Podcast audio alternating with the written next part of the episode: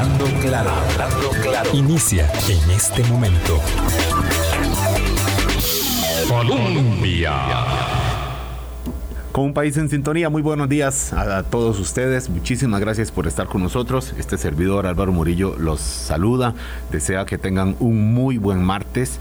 Les agradece, por supuesto, la, sintonía acá en la 98.7 o también en la plataforma en Facebook donde eh, muchas personas eh, nos ven dichosamente.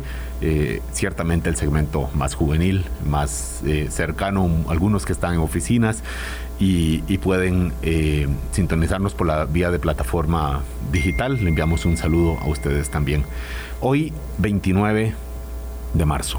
Eh, estamos cinco días de la elección presidencial y mm, viendo los datos que ahora nos, nos mencionaba eh, el colega Alan Arroyo en este reporte de Noticias Colombia sobre la encuesta que se que hizo pública esta mañana la, empresa Enfoques, en donde mm, don Rodrigo Chávez sigue en ventaja, ciertamente en una pequeña, eh, un pequeño acortamiento de esa brecha, de esa ventaja sobre eh, José María Figueres, quien sube un poquito más.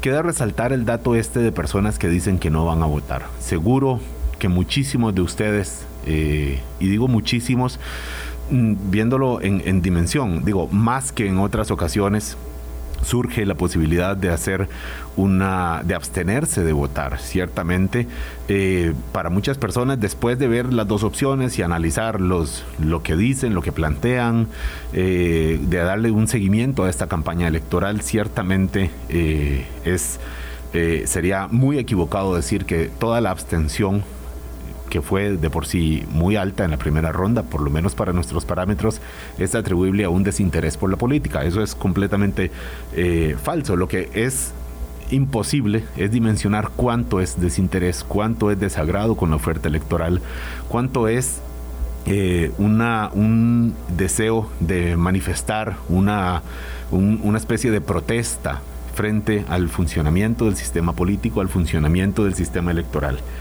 Y además existen otras opciones, porque no es solamente votar por un candidato X o no votar. Existen otras opciones que se plantean y que para muchas personas tienen significados diferentes. El voto en blanco, el voto nulo, como una idea de, participar del proceso. Mm, ciertamente con la presencia se está mm, dando un, apoyo al, proceso electoral, por supuesto como un, una instancia cumbre de un funcionamiento de la democracia, eh, pero mm, por lo menos lo que se plantea quienes lo han hecho explícito, eh, hemos podido leer en algunas redes sociales, es un, voto de conciencia, es ninguno de estos dos señores merece mi apoyo y heme aquí, anulando mi voto, poniendo alguna consigna, quizás escribiendo algún, algún mensaje que, que nos salga probablemente de, la conciencia o, o, de o del hígado, ciertamente, eh, escribiéndolo en la papeleta, o simplemente abriendo la papeleta, mirando las dos opciones que están ahí y dejándola así, como si nunca nadie la hubiera visto, echándola en la urna y se contará como en voto en blanco. Voto en blanco, voto nulo, que se suman, eh, perdón, que se suman, no, que se, que se contabilizan por aparte, pero que no resulta posible atribuírselo a ninguna de las dos opciones que se plantean ahí. ¿Qué puede significar estas opciones?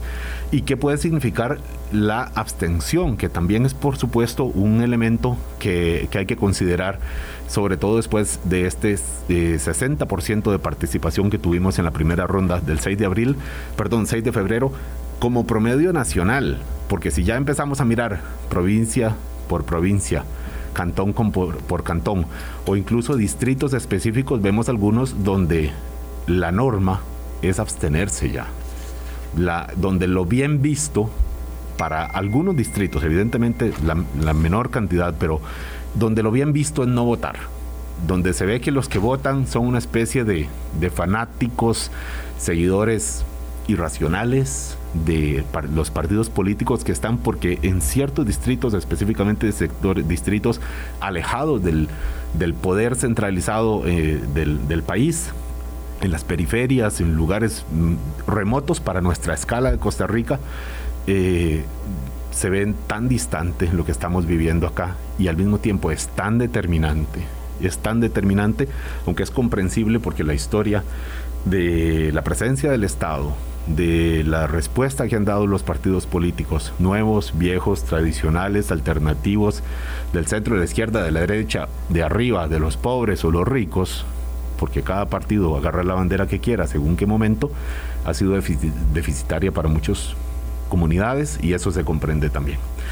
Eh, esta introducción, mm, de alguna forma lo que, lo que hago es enmarcar el programa de hoy eh, porque hay que buscarle un significado y algunos a veces nos confundimos. Para el 40% de, de, paso a la segunda ronda de lo que pasó el 6 de febrero, ¿se contaban los votos nulos o no? ¿Se contaban los votos en blanco? ¿Qué es un voto válido? Eh, ¿Se suman o no?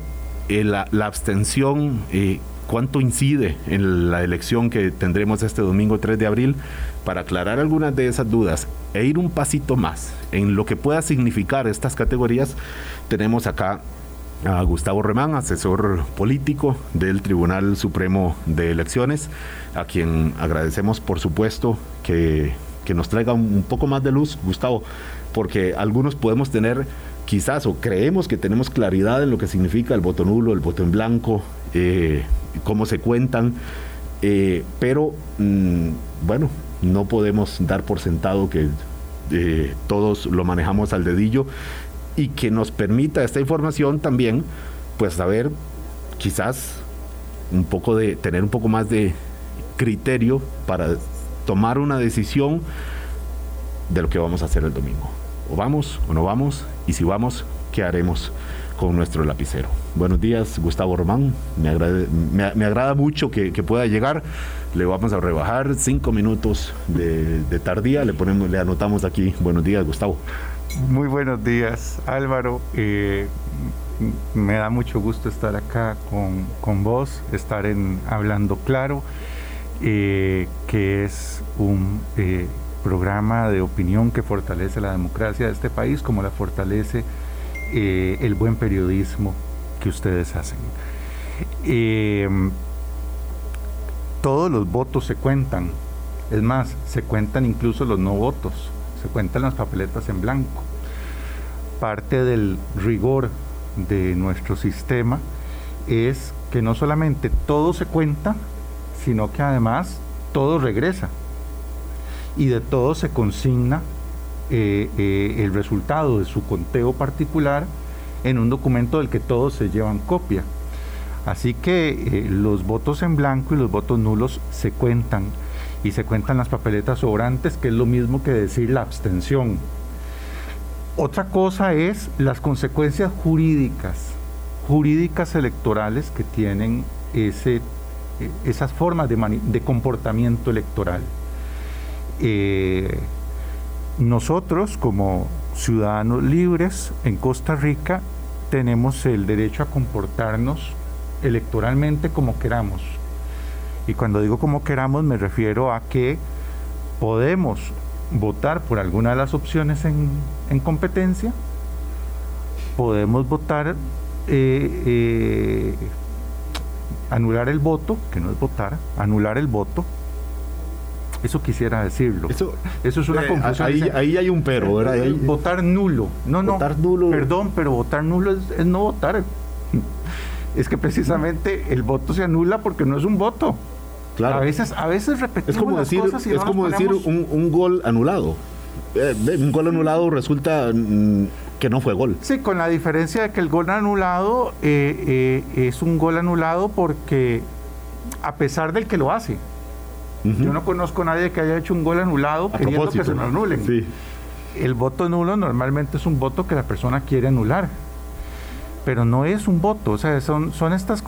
Esto diría eh, mi esposa filóloga, esto es un sintagma, voto nulo, eh, eh, es un sinsentido. No, no, eso no es un voto. Eso no es un voto. Si fuera un voto, no sería nulo. Bueno, a, eso vamos a ir, Y perdón, nada más para hacer realidad. Claro, uno puede hacerlo y puede hacer el voto en blanco también, que tampoco es un voto.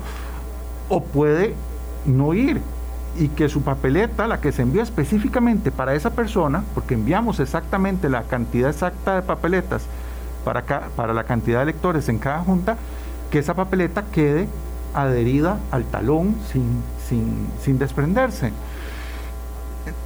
Puedo decidir eso. Lo que no puedo decidir, porque ya sería pensamiento mágico creer que también puedo decidir eso, es los efectos que eso va a tener. Eso es lo que sí no puedo decidir. Porque esto no es un asunto de, de libérrima expresión de la voluntad. Eh, el proceso electoral y la papeleta no es una pared en blanco para que yo haga un grafiti y me exprese. No, no va de eso, no trata de eso. Si no es una pregunta abierta. ¿Qué, ¿Qué, quisiera o qué quisiera usted manifestar en términos del sistema político? Por eso hay casillas. No es mi perfil de Facebook. no, es que ah, es que, claro, estamos en una época en la que el valor de la propia opinión y de la expresividad individual, de la posibilidad de cada uno de manifestarse, probablemente se ha convertido en el valor supremo. Claro, claro. Eh, eh, es, es algo, ¿verdad? Se puede tocar lo que sea, nos pueden dejar sin agua, sin luz, sin libertad de tránsito, sin lo que sea, pero eso sí que no me toquen mi derecho a manifestar lo que pienso y, bueno, y está muy bien, y ese derecho se conserva. Eh, eh, pero la papeleta es para algo más que eso. la, elección o, el derecho al sufragio no es solamente el ejercicio, esto también hay que decirlo, no es solamente el ejercicio de un derecho subjetivo, dirían los abogados, es también el cumplimiento de una función. O sea, yo no solamente estoy ejerciendo un derecho, estoy cumpliendo una función que me corresponde como ciudadano. ¿Y esa función cuál es? Elegir gobierno. Ahí no voy a expresarme solamente, ahí voy principalmente a elegir gobierno. Y las opciones para elegir gobierno son las que hay. Claro, eh, Gustavo, usted dice que el voto es, eh, o la posibilidad de votar es más, eh, es algo más allá que el ejercicio de una libertad de, expresión, porque lleva esta función de elegir gobierno. Mira que me siento tentado a decir, si más bien mm, es, más allá, es, es, más acá. O sea, porque en realidad yo expresar una opinión en el ejercicio al voto, en una papeleta, me parece que es querer hacer demasiado con algo que en realidad es una hoja con, bueno, 25 casillas, si es la elección presidencial de la primera ronda, o un, papel que abriremos este domingo 3 de abril y tendrá solo dos, y que probablemente, a juzgar por lo que dicen las encuestas, que en ese dato creo que todos podremos coincidir en que así de contundente es, la mayoría de la población no quiere, así como como que vaya, como que esté deseando que alguno de estos dos candidatos presidenciales tome el gobierno el próximo 8 eh, de mayo, aunque sabemos que así será, alguno de ellos dos, digamos, no queremos esas opciones que nos estén en la papeleta. Entonces yo puedo salir y expresar y querer hacer muchas cosas, pero en realidad el ejercicio del,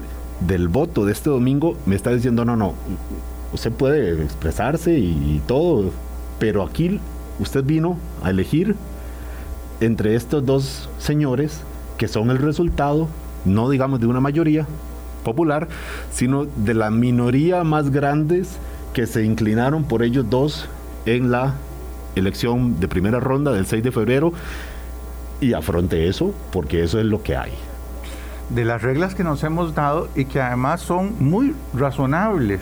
Decir, es que yo he leído recientemente amigos y contactos en Facebook, gente a la que respeto mucho, pues con distintos argumentos en torno a esto. Algunas personas dicen, no, es que si, si, si por ejemplo tenemos una abstención muy alta y, o, o, muchos votos nulos, lo que se debería hacer es repetir la elección. Bueno. Ya, ¿y qué, y qué hacemos? Le prorrogamos el, el periodo a don Carlos Alvarado. Eh, no sé, es que de verdad, nuevamente, no solamente cuando manifestamos opiniones no nos ponemos a pensar en las palabras que estamos diciendo, sino que tampoco hacemos el ejercicio de comprensión, nuevamente, de entender que esto va más allá de, de yo, de mí, de cómo me siento y de cómo mm, vivo una situación. Esto va más allá de mi experiencia. Esto tiene que ver con un proceso político de la polis, del conjunto, de la colectividad. Sí, puede ser que a usted no le guste ninguno de los dos señores que están en segunda ronda, pero fueron los más votados.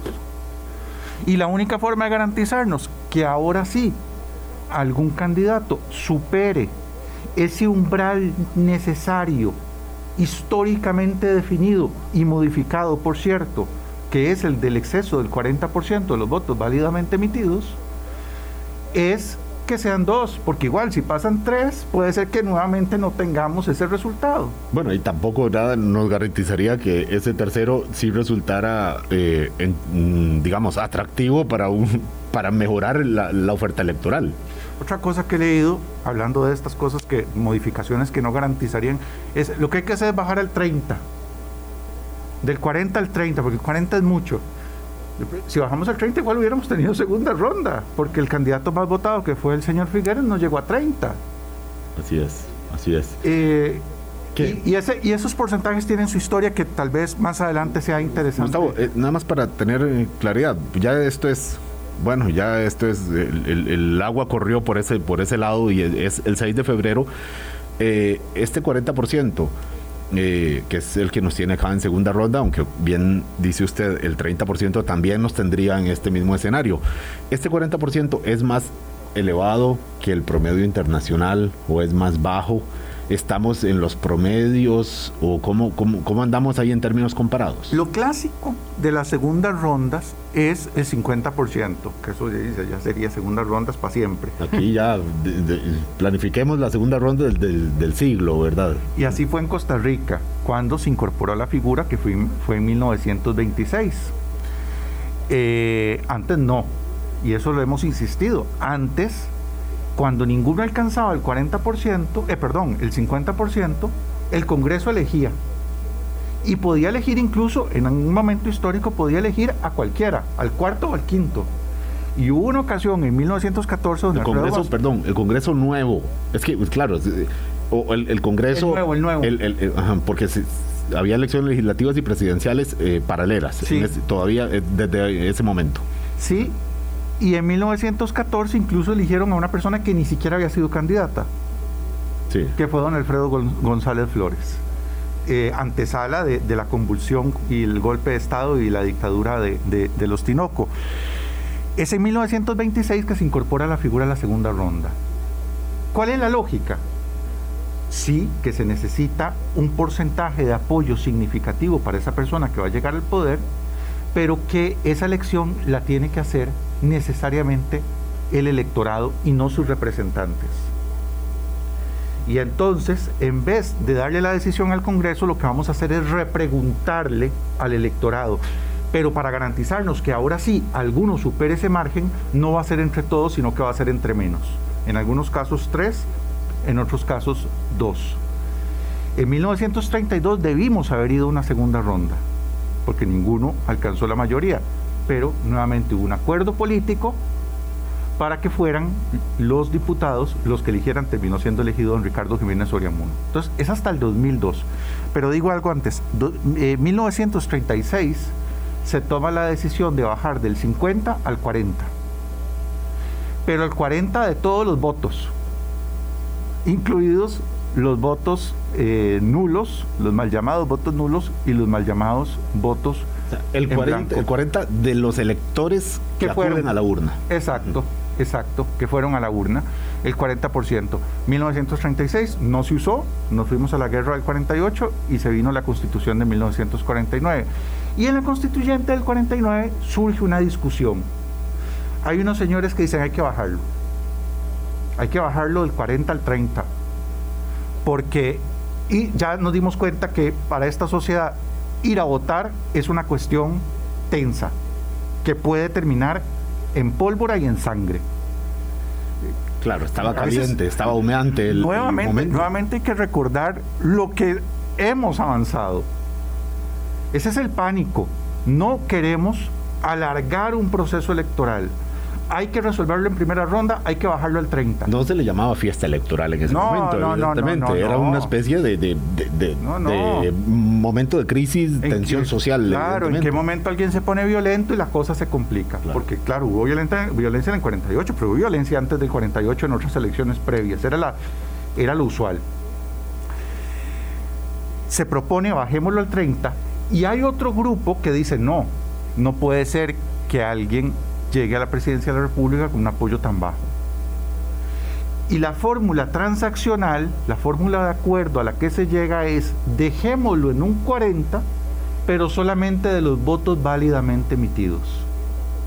Excluyamos los votos en blanco y los votos Los que expresan un apoyo claro hacia el candidato mm, Luis, Pedro, eh, mm, Marta, como sea, listo. Lo cual hace un poquito más fácil alcanzar ese, ese 40. Y esa es la fórmula que tenemos en este momento. Viendo los resultados de la primera ronda de, que tuvimos ahora en febrero, don Gustavo tampoco debería ser, tampoco hay una gran diferencia. La cantidad sumada de votos nulos y blancos, o, o bueno, o de personas que anularon el voto o lo dejaron, dejaron en blanco la papeleta, fueron 28 mil, me parece. Es un dato que, eh, que resulta eh, pues, ínfimo frente a los más de 2 millones de, de personas que fuimos a, votar. Tampoco es que uno diga hizo más fácil alcanzar el 40, eh, eh, limitarlo a los votos válidamente emitidos. Eh, No, y además quiero aclarar, no tiene incidencia directa en el cálculo de ese 40%. Ese 40% se calcula exclusivamente sobre la base de los válidamente emitidos. Eh, em, pero efectivamente es un comportamiento electoral muy eh, reducido, muy poca gente opta por, por, esa, por esa manifestación. Es menos, es menos equívoco que la abstención, ciertamente. Porque la abstención, uno no puede saber por qué razón una persona se abstuvo. Hay muchas. Don Ronald Alfaro ha investigado esto y, hay muchas razones. Pero quien sí va al aula de votación y deja la papeleta en blanco o anula su voto, sí está expresando muy claramente un rechazo a las opciones que hay. Ahora, ese rechazo es interpretable de muchas maneras. Nuevamente volvemos al tema del, del pensamiento mágico. Eh, eh, yo he leído en redes sociales en estos días gente que, ha dicho que anulemos el voto porque eh, hay, que, hay que poner en valor la lucha por los derechos de las mujeres. O, eh, el rechazo a un tipo de orientación política eh, denominada como neoliberales o de defensa de las clases populares. Eso es imposible saberlo. Cuando se vea el porcentaje de votos nulos o de votos blancos, nadie honradamente, nadie fundamentadamente va a poder decir esto es una protesta en contra de eh, eh, las políticas neoliberales. no. En contra de la corrupción o, o en contra de la corrupción. No, no, no, no, no, perdóneme, pero eso no es así. El otro día, don Gustavo, en una situación, digamos, privada de una persona que le interesa mucho en política, me decía, ¿cómo es que a veces tienen tan claro el significado de la abstención o del voto en blanco si yo misma, me decía esta señora, yo no fui a votar y no tengo claro por qué no fui a votar? No lo sé. ¿Y cómo es que sí tienen claro por qué es que yo no fui?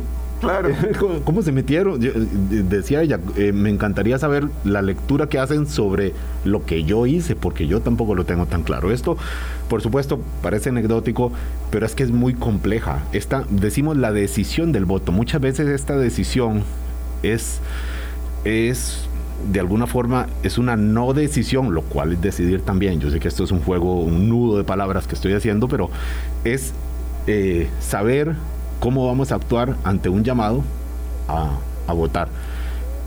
Y las razones por las que vamos o por las que apoyamos, en este caso, o a don Rodrigo Chávez o a don José María Figueres, eh, o por las que estemos pensando en anular el voto eventualmente o no ir a votar, muchas veces tampoco las tenemos tan, tan claras. Es, es bueno, la emotividad.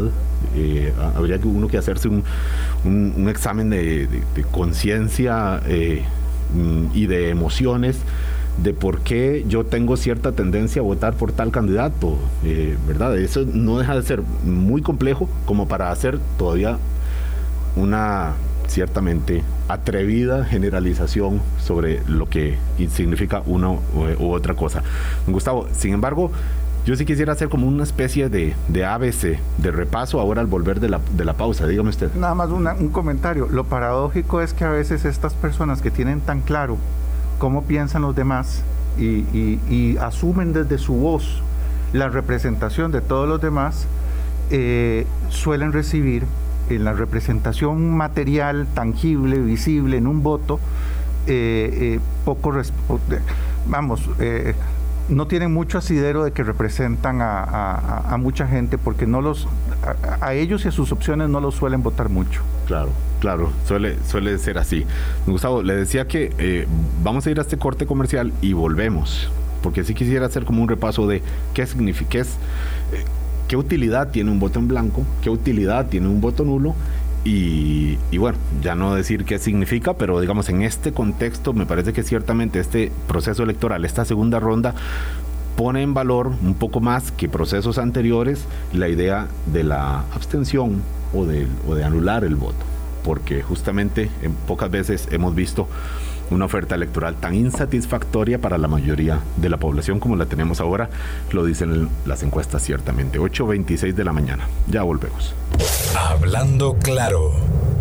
Colombia. Con un país en sintonía 8.29 de la mañana, Gustavo Román es asesor político del Tribunal Supremo de Elecciones y le pedía antes de la pausa que hiciéramos ahora mismo un, un ABC del voto blanco, voto nulo y la abstención.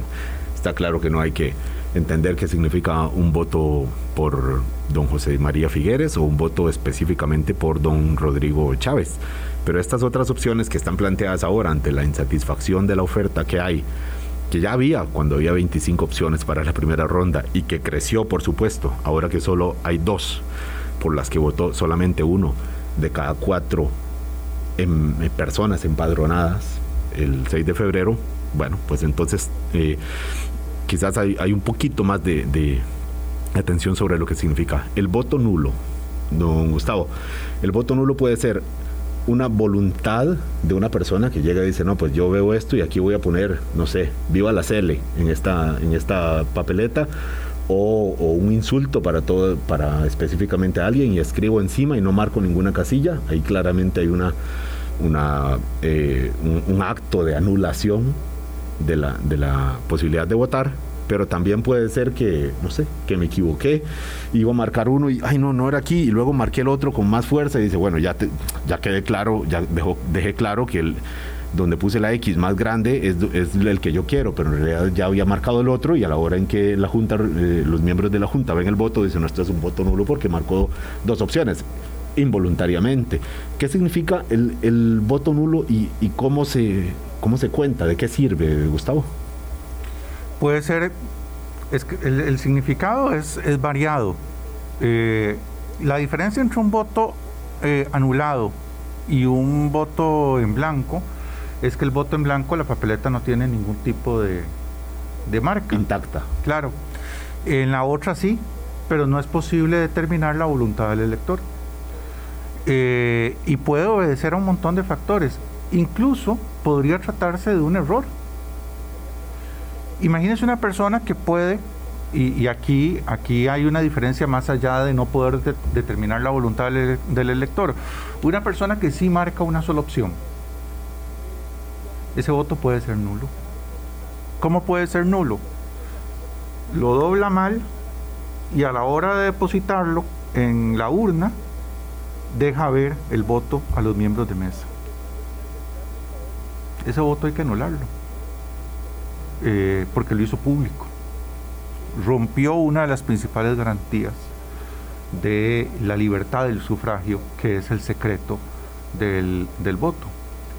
Entonces son muchas las circunstancias, por eso le decía yo que, es eh, pensamiento mágico querer atribuirle un sentido político específico eh, claro, directo al voto, a, la cantidad de votos eh, anulados.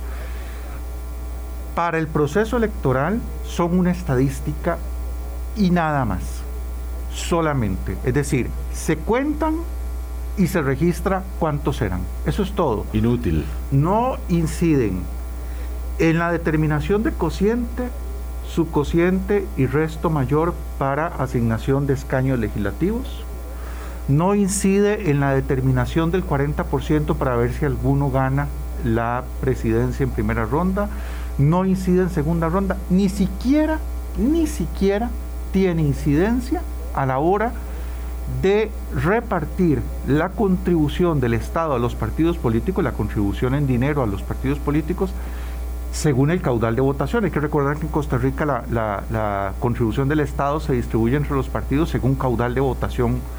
Bueno, ni siquiera ahí cuenta los votos anulados o, en blanco o la abstención. Simplemente son una estadística. Nada más, eso es todo. Esto con los nulos y los blancos exactamente igual. Dos tantos de lo mismo, exactamente lo mismo. hay un, eh, otra, otra persona, otro contacto en redes sociales decía, es una opción válida. Anular el voto es una opción válida. Nuevamente, el, tema está en las palabras. Normalmente la, las, la, fuerza de las ideas se encuentra en el sentido que le damos a las palabras. ¿A qué se refiere usted con válido?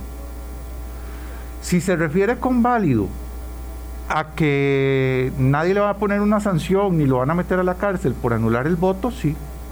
Sí, sí. Es como preferir los, los, los tamales con pasas eh, o, Ese es un tema muy polémico. Yo, sé. O la pizza con cuidado, piña. Cuidado, eh, Es válido en el sentido de que nadie lo va a meter a la cárcel a usted por comer pizza con piña o tamales con pasas. Ahora, electoralmente tiene el mismo efecto que el, que, el, tamal con pasas y la pizza con piñas. O sea, ninguno. Ninguno.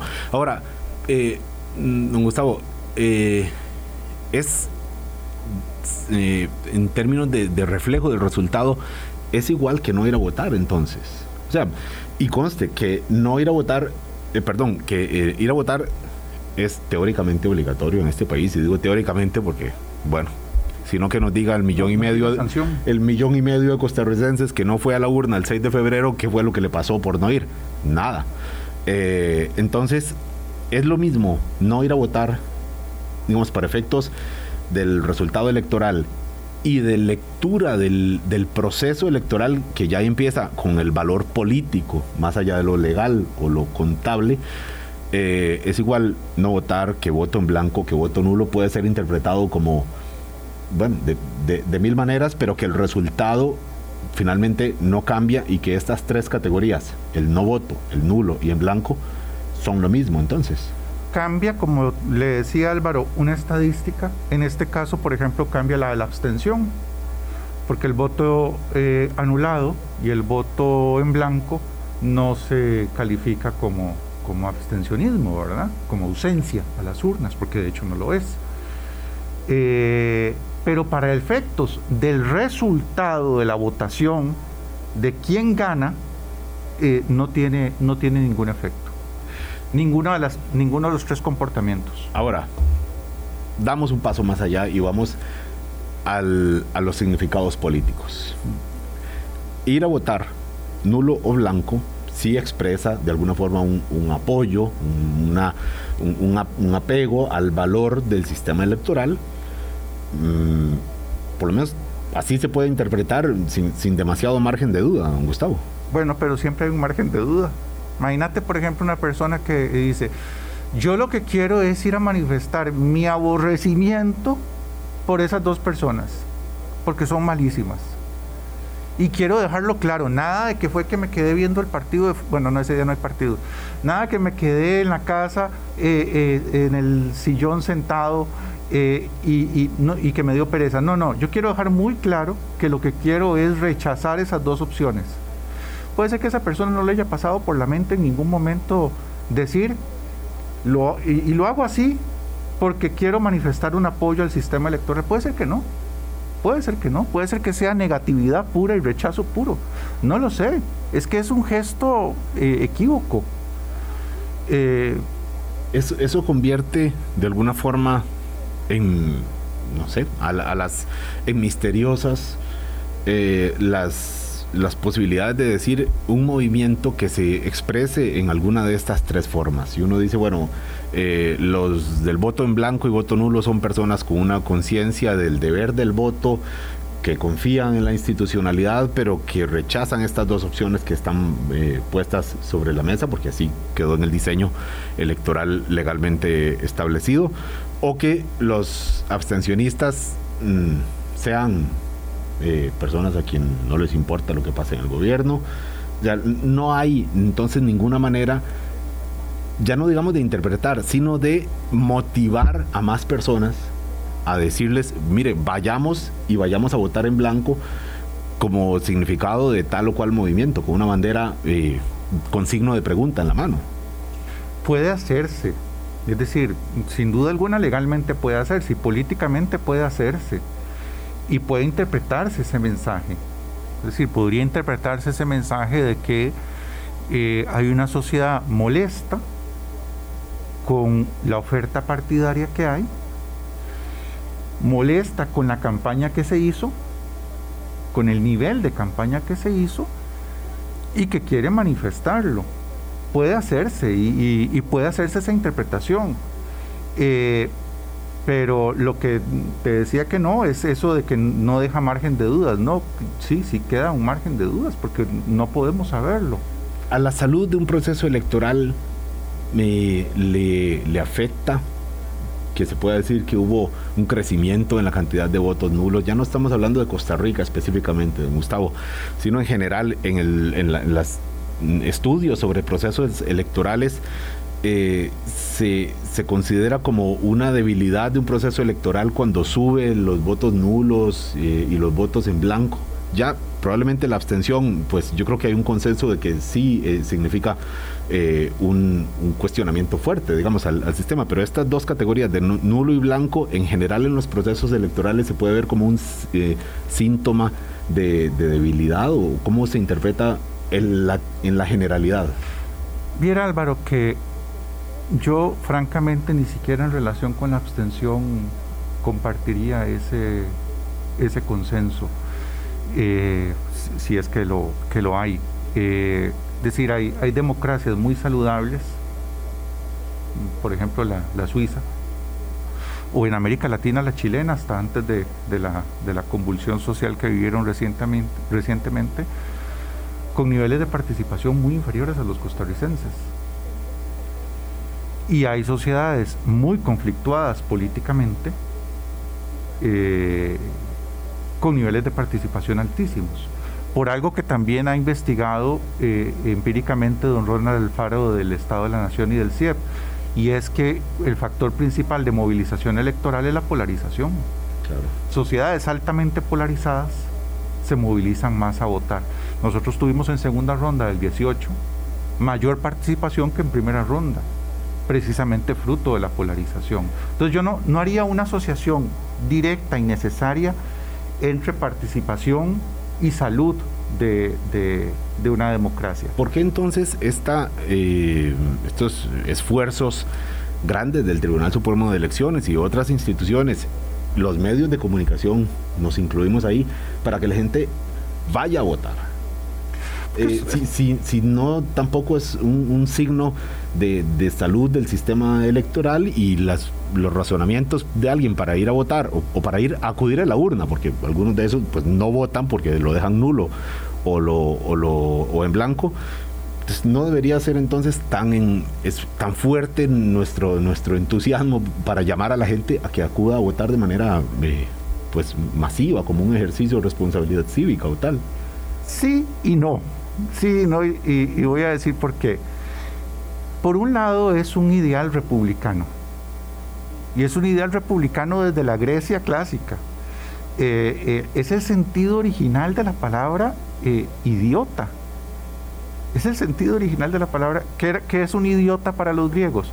Una persona que solo se interesa por sus asuntos privados de su órbita individual y no por los asuntos de la polis entonces, claro que hay un ideal del ciudadano involucrado, del ciudadano consciente, del ciudadano que participa y que hace oír su voz. Ahora, yo creo que a nosotros se nos puede haber ido la mano eh, como sociedad, probablemente porque nuestras, nuestras ideas respecto de la democracia se forman en buena medida en un momento histórico, segunda mitad del siglo XX, en el que no solamente hay pocos ejercicios comiciales libres en el resto de América Latina, sino que además los que hay en Costa Rica tienen una participación excepcionalmente alta. De 1962 a 1994 votaba más del 80% de la población. Usted ve eso en comparación con todo el mundo democrático, con las democracias más saludables del mundo, y era una barbaridad de participación. Quizá asociamos nuestra excepcionalidad democrática con los niveles muy altos de, participación. En síntesis, yo creo que hay que alentar la participación, yo creo que es saludable que la mayoría de la gente se involucre y, participe, pero no creo que haya que ver eh, necesariamente en la abstención eh, eh, un hundimiento de las instituciones democráticas. Más importante más importante para la salud de la democracia es el respeto a la división de poderes, es el respeto a la libertad de prensa, es el respeto a los derechos individuales, es el respeto en general a los derechos humanos, ese tipo de, de, instituciones sociales y de, blindajes, de diques, son más importantes que una cifra de participación. Don Gustavo, aquí un oyente o una oyente, no sé, cuyo número acaba en, 5532, pregunta cuál es la insistencia con el tema del voto nulo en blanco. Eh, mm, dice que este, que, eh, o el abstencionismo, porque dice que eso beneficia al candidato Figueres. Yo he escuchado analistas varios decir que no es tan claro que el abstencionismo pueda beneficiar a uno u otro. Si vemos la encuesta que conocimos hoy de la empresa Enfoques, a como están los números ahora, los que se declaran indecisos, si decidieran no votar, dicen, no, no pude decidirme, no voto, pues el triunfo sería para don Rodrigo Chávez a juzgar por los números que muestra esta encuesta. Hoy vamos a conocer también la intención de voto que midió IDESPO de la Universidad Nacional y creo que en unas pocas horas o máximo mañana conoceremos también la del CIEP de la Universidad de Costa Rica. Esta no deja de ser lecturas de, de qué puede beneficiar a uno u otro candidato. Lo planteo porque hay personas muy educadas, ilustradas, respetables, y menciono una nomás, el magistrado don José, el ex magistrado don José Manuel Arroyo, ex magistrado penal, no, no electoral ciertamente, eh, que él habla de la legitimidad del voto nulo y lo defiende como, como, como una opción de conciencia en este contexto. Por eso estamos eh, mencionando estas, posibilidades y aclarando si es útil o no. Ahora, la campaña ya le quedan cinco días, algunas personas ya lo tienen decidido, otras están ahí tambaleándose, que sí, que no, entre uno y otro. Eh, ¿Cómo se cierra la organización electoral en estos días? Eh, ¿Qué se puede conocer de las investigaciones que ciertamente han sido una, una condición de esta campaña electoral eh, contra la campaña de don Rodrigo Chávez y contra la campaña de don José María Figueres? porque hay también una investigación abierta de sondear qué pasa con el, por ejemplo, con el, viaje de el viaje privado que hizo a República Dominicana. Ciertamente eh, son parte de los elementos que están ahí y que para algunas personas pueden resultar eh, significativas al momento de decidirse. Son las 8.46 de la mañana, ya volvemos con don Gustavo Román, asesor político del Tribunal Supremo de Elecciones. Hablando claro. Colombia. Con un país en sintonía, 8.48 de la mañana. Don Gustavo Román, muchas personas mm, eh, pueden estar eh, considerando la decisión del voto según lo que resulte de los cuestionamientos, que parece ser, por supuesto, la norma en esta segunda parte de la campaña, propuestas y eso, pues conoceremos también. Hoy hay debate en Radio Monumental esta mañana. Eh, tenemos, por supuesto, también eh, para ver los debates en la televisora Repretel y en Teletica Canal 7 uno esperaría que ahí se vaya un poco más al fondo, pero los cuestionamientos son parte también y son una parte válida de la campaña porque son antecedentes y la idea de aclarar cómo, eh, cómo, cómo trabaja un partido y, otro y qué cosas han hecho en la campaña. Eh, don Gustavo, ¿hay posibilidad de que en estos días el Tribunal Supremo de Elecciones llegue a hallazgos que le dé a la población alguna claridad de si alguno de los dos partidos cometió alguna irregularidad y que con base en eso pues la gente decía, no, pues yo no voy a votar por un partido que violó las reglas electorales o la ley electoral. Considerando que estamos ya en un plazo tan corto, es plausible hablar de que lleguemos a votar sabiendo cuánto de verdad tiene estos eh, cuestionamientos y estas denuncias. No, no, no. Es decir, eh, yo creo que hay que recordar cuál es la función del Tribunal Supremo de Elecciones. El Tribunal Supremo de Elecciones no es fact-chequeador, no es una agencia de fact-checking, no, no está para, para em, determinar la veracidad de, una información para que la gente tome ese, ese insumo a la hora de, de decidir si vota o no. Ese trabajo es muy importante, es muy valioso, pero es un trabajo que corresponde a la prensa en una en una democracia. El trabajo del Tribunal Supremo de Elecciones es garantizar que las personas puedan votar en libertad, garantizar que ese voto se respete y en punto, ya no al tribunal como organizador, sino al, tribunal, administración electoral y eventualmente juez electoral, eh, eh, perseguir eh, las irregularidades que se hayan cometido e imponer las sanciones si son sanciones de, multa económica porque se cometió alguna falta, imponerlas el propio tribunal, o si son eh, eh, eh, eventuales delitos, trasladar esa información a las autoridades competentes, que es importante aclararlo. En Costa Rica lo son de manera monopólica los tribunales de justicia, el Ministerio Público, pero el Poder Judicial al final del, del día. Es decir, el Tribunal Supremo de Elecciones no juzga eh, delitos. Pero Cuando, hace relaciones de hechos que pasa al, al Ministerio Público. Eventualmente, cuando una, una investigación arroja elementos que sugieren la comisión de un delito, entonces el tribunal, por ejemplo, en, en, materia de financiamiento de partidos políticos, el Departamento de Financiamiento y la dirección a cargo de Don Héctor, efectivamente hacen relaciones de hechos que se ponen en manos de las autoridades del Ministerio Público. Y esto ha pasado muchas veces, muchísimas veces, han llegado a, condenas, finalmente a juicio y a condena, dos casos conocidos que son el del Movimiento Libertario y el Partido Acción Ciudadana, pero el Tribunal Supremo de Elecciones desde hace varios años ha entregado relaciones de hechos sobre distintos partidos políticos y eso, ¿qué pasa con eso en sede penal? Ya escapa de las manos de la competencia del Tribunal Supremo de Elecciones, eso está en manos del Poder judicial. Claro, pero estas relaciones de hechos, la norma es que se entreguen mucho tiempo después de realizadas las elecciones, ¿verdad, Gustavo?